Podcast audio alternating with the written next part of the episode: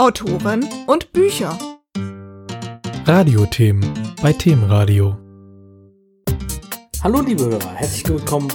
Ich habe eine Kommunikationsexpertin am Telefon, mit der ich schon einige Interviews gemacht habe. Sie hat unter anderem Hörbücher publiziert, wie ich rede und ich rede zwei. Da ging es unter anderem um Kommunikationsfallen und wie ich die vermeiden kann. Ihr neues Hörbuch heißt Ich kann auch anders. Und ich habe sie wieder am Telefon. Hallo nach Hamburg. Hallo Frau Garcia. Freue mich wieder da zu sein. Ich kann auch anders. Das sagt man ja oft, wenn man zum Beispiel ja mal auf den Tisch schauen will. Was war so der Auslöser für, für dieses Hörbuch? War das so eine Beobachtung? Nee, daher kam der Titel nicht. Ich gebe zu, dass ich dieses Kompliment weitergeben kann an Jürgen Diesel vom Econ Verlag. Der hat sich den Titel ausgedacht. Ich hatte so ein ein Modell, das den langweiligen Titel trägt, elementare Kommunikationstypen. und, da, und, da, haben wir uns gedacht, das ist jetzt vielleicht nicht ganz so sexy für ein Buchcover. das ist wahr. Sollte so ein Buch irgendeinen Titel haben, und man denkt so, ja, das will ich jetzt kaufen. Insofern finde ich auch den Untertitel so klasse, den sich dann Jürgen Diesel ausgedacht hat. Ich kann auch anders, von freundlich bis unbarmherzig wie sie das Repertoire ihrer Kommunikationsmuster wirksam erweitern. Mhm. Aber allein schon von freundlich bis unbarmherzig. Ich bin sehr gespannt, ob die Leute darauf anspringen und denken, oh ja, das will ich auch mal sein, unbarmherzig. genau. Ja, Sie haben ja so eine neue Kommunikationstypologie entwickelt. Sie sagen mhm. selbst, das fußt auf bekannte Typologien, ist also nicht komplett neu. Was ist das andere? Warum haben Sie diese Form der Typologie gewählt? Es war einfach so, dass mir die bisherigen einfach nicht so ausgereicht haben. Also wir haben uns ja schon ein paar Mal unterhalten, auch über meine anderen Hörbücher. Insofern kennen Sie ja schon ein bisschen mein Wertesystem. Und ich mag eben nicht so sehr, wenn Regeln zu starr sind. Wenn Regeln anderen Leuten helfen, ist ja super. Aber wenn man sagt, nee, so musst du, musst du sein und nur so funktioniert, das finde ich ein bisschen schwierig. Und ähnlich ging es mir auch bei diesen Kommunikationsmodellen. Also es gibt ja diese, du bist ein roter, gelber, grüner Mensch, blau oder du bist Choleriker, Sanguiniker, Phlegmatiker und so weiter. Mhm. Und da gibt es ja noch zig andere, wo sie sich dann irgendwie fantasievolle Namen gegeben haben. Und es werden auch sehr viele tolle Vorträge darüber gehalten. Trotzdem war immer so ein äh, leicht schaler Beigeschmack bei mir, weil ich das Gefühl hatte, es ist mir zu sehr Schubladendenken. Ich bin nicht nur der Melancholiker. Den habe ich auch in mir, aber ich bin eben nicht nur mhm. melancholisch. Mhm. Also das ist das Erste. Dieses, das wird natürlich auch ab und an gesagt, es gibt auch Mischformen, aber es wird ja, auch genau. wirklich so genuschelt. und im Prinzip hätten die sie mir gern, du bist das, das, das, das.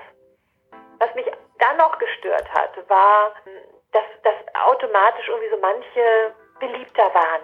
Also von diesen vier, oder es gibt auch ein Modell mit sechs Typen, da waren manche eben einfach irgendwie besser. Also das ist, war das Zweite, was mich ja. gestört hat. Und dann hörte es eben häufig danach dann auf. Dann wusste ich zwar, in welche Schublade ich passe. Aber und dann? Ja, dann sind Sie eben Choleriker. Mhm. Was ist bei Ihrem Modell anders? Sie haben ja die vier Elemente genommen: Erde, Feuer, Wasser und Luft. Erstens, dass ich sage, wir haben alle alles in uns. Wir mhm. haben jeden Kommunikationstypen in uns. Wir leben nicht alle aus, das ist okay. Aber wir haben alle jeden Kommunikationstypen in uns. Zweitens, keiner ist besser oder schlechter als der andere. Und dann gehe ich eben genau diesen berühmten Schritt weiter, der mir eben so wichtig war. Ich zeige durch eine klassische Konditionierung, wie wir auch die Elemente oder Kommunikationstypen, in meinem Fall sind das eben auch Superhelden, die aktivieren kann in mir, ohne mich und meinen Charakter zu verleugnen, also ohne komplett unauthentisch zu werden, ohne zu schauspielern, sondern einfach nur, ich aktiviere etwas, was eh schon in mir drin ist, was ich bisher aber nicht so ausgelebt habe. Dadurch gibt es tolle Möglichkeiten, wenn ich zum Beispiel einem Choleriker sage, jetzt reg dich doch nicht darüber auf.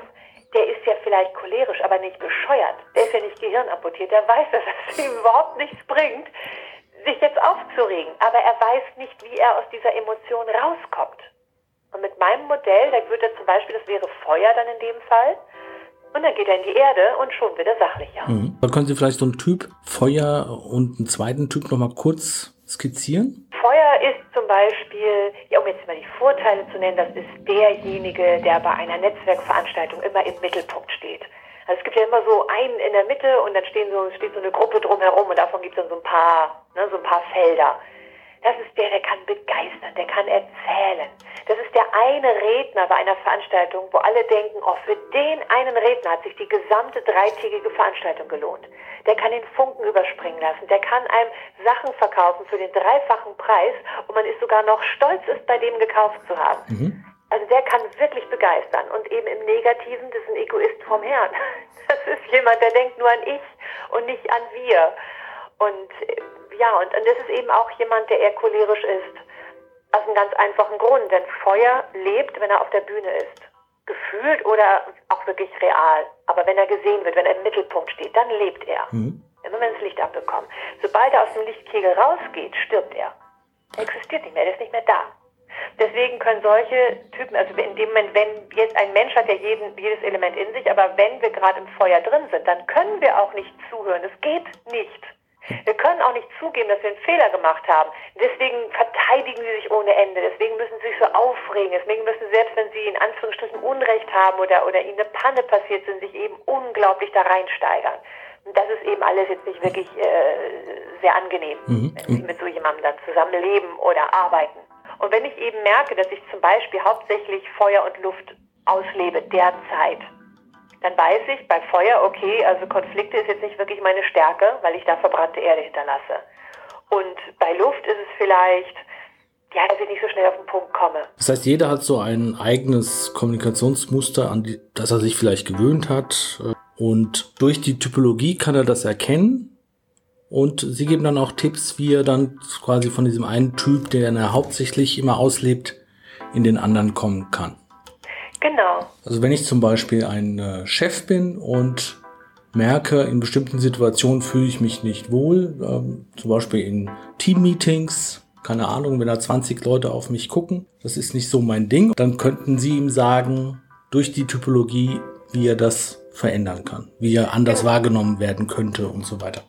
Genau, und das kann er aber auch selbst machen. Also in dem Buch bringe ich so viele Beispiele, und ich habe auch zehn Videos mit dem Buch verknüpft, sodass er die klassische Konditionierung dann auch ausprobieren und leben und mhm. üben kann. Und im ersten Schritt gilt also, okay, wenn ich also vor den Leuten sprechen möchte, kommt darauf an, was möchte ich erreichen. Möchte ich die begeistern für eine Idee? Möchte ich einfach hier souverän das durchstehen, dass sie mich bewundern? Ja, dann geht er in Feuer und dann kriegt er das hin. Er wird deswegen noch lange nicht so eine arrogante Rampensau werden, aber so für seine Verhältnisse wird er eben feuriger sein und wird es eben hinbekommen. Mhm. Der zweite spannende Aspekt ist ja, dadurch, dass einem diese Typen bewusst sind, kann ich mich auch besser auf Gesprächspartner einstellen. Definitiv. Also es ist, ist ja häufig so, zum Beispiel auch bei diesen alten ähm, Typologien, dass manchmal bei der Telefonzentrale dann irgendwie, dass die dann so vier verschiedenfarbene Zetteln hatten. Da stand dann eben drauf, welche Worte man benutzen sollte bei dem, welche Wortwahl bei dem nicht. Das ist mir zu kompliziert. Ich arbeite da wirklich nur mental und vertraue eben darauf oder aus meiner Erfahrung eben, dass es sich auf den restlichen Körper auswirkt. Und es reicht also dann, wenn ich weiß, oh, mein Gegenüber ist in diesem Moment in dem einen Element, dann eben zu schauen, welches Element passt dazu, damit ich mein Ziel erreiche oder damit wir ein gutes Gespräch führen, damit wir ein wertschätzendes Gespräch führen. Und dann sage ich eben, welches Element wäre da hilfreich. Und, und solche Sachen stelle ich eben vor. Und eben auch ein paar Elemente, die gar nicht miteinander können. Also zum Beispiel flippt Feuer total aus, wenn er mit Wasser reden soll. Das geht gar nicht. Da ist jemand, der, der brennt und dann kommt da jemand daher, der während er redet noch überlegt, wie es weitergeht. Das ist so extrem, ja? Mhm. da wird Feuer irre bei. Beendet die Sätze. Da fühlt sich aber Wasser nicht verstanden, denn Wasser hat ja zu Recht überlegt. Wasser hat überlegt, wie kann ich in, den, in der besten Wortwahl ausdrücken, was ich gerade in der Tiefe empfinde. Fühlt sich natürlich überhaupt nicht gesehen von dem Feuer, wenn der die Sätze beendet. Und das ist dann eine Herausforderung, dass die beiden miteinander reden, holla die Waldfee. Mhm. Da bin ich an anderen rumdoktern können, fangen wir natürlich immer nur bei uns selbst an. Insofern gucke ich eben, was ist mein Gegenüber in diesem Moment und was wäre jetzt passend, dass ich mache, damit ich eben bei jedem Menschen die richtige Ansprechhaltung finde, in jeder Situation. Und das ist super simpel. Ohne über Worte, über Mimik, über Körpersprache nachzudenken, nur indem ich praktisch an das Element denke und dann auf die klassische Konditionierung vertraue.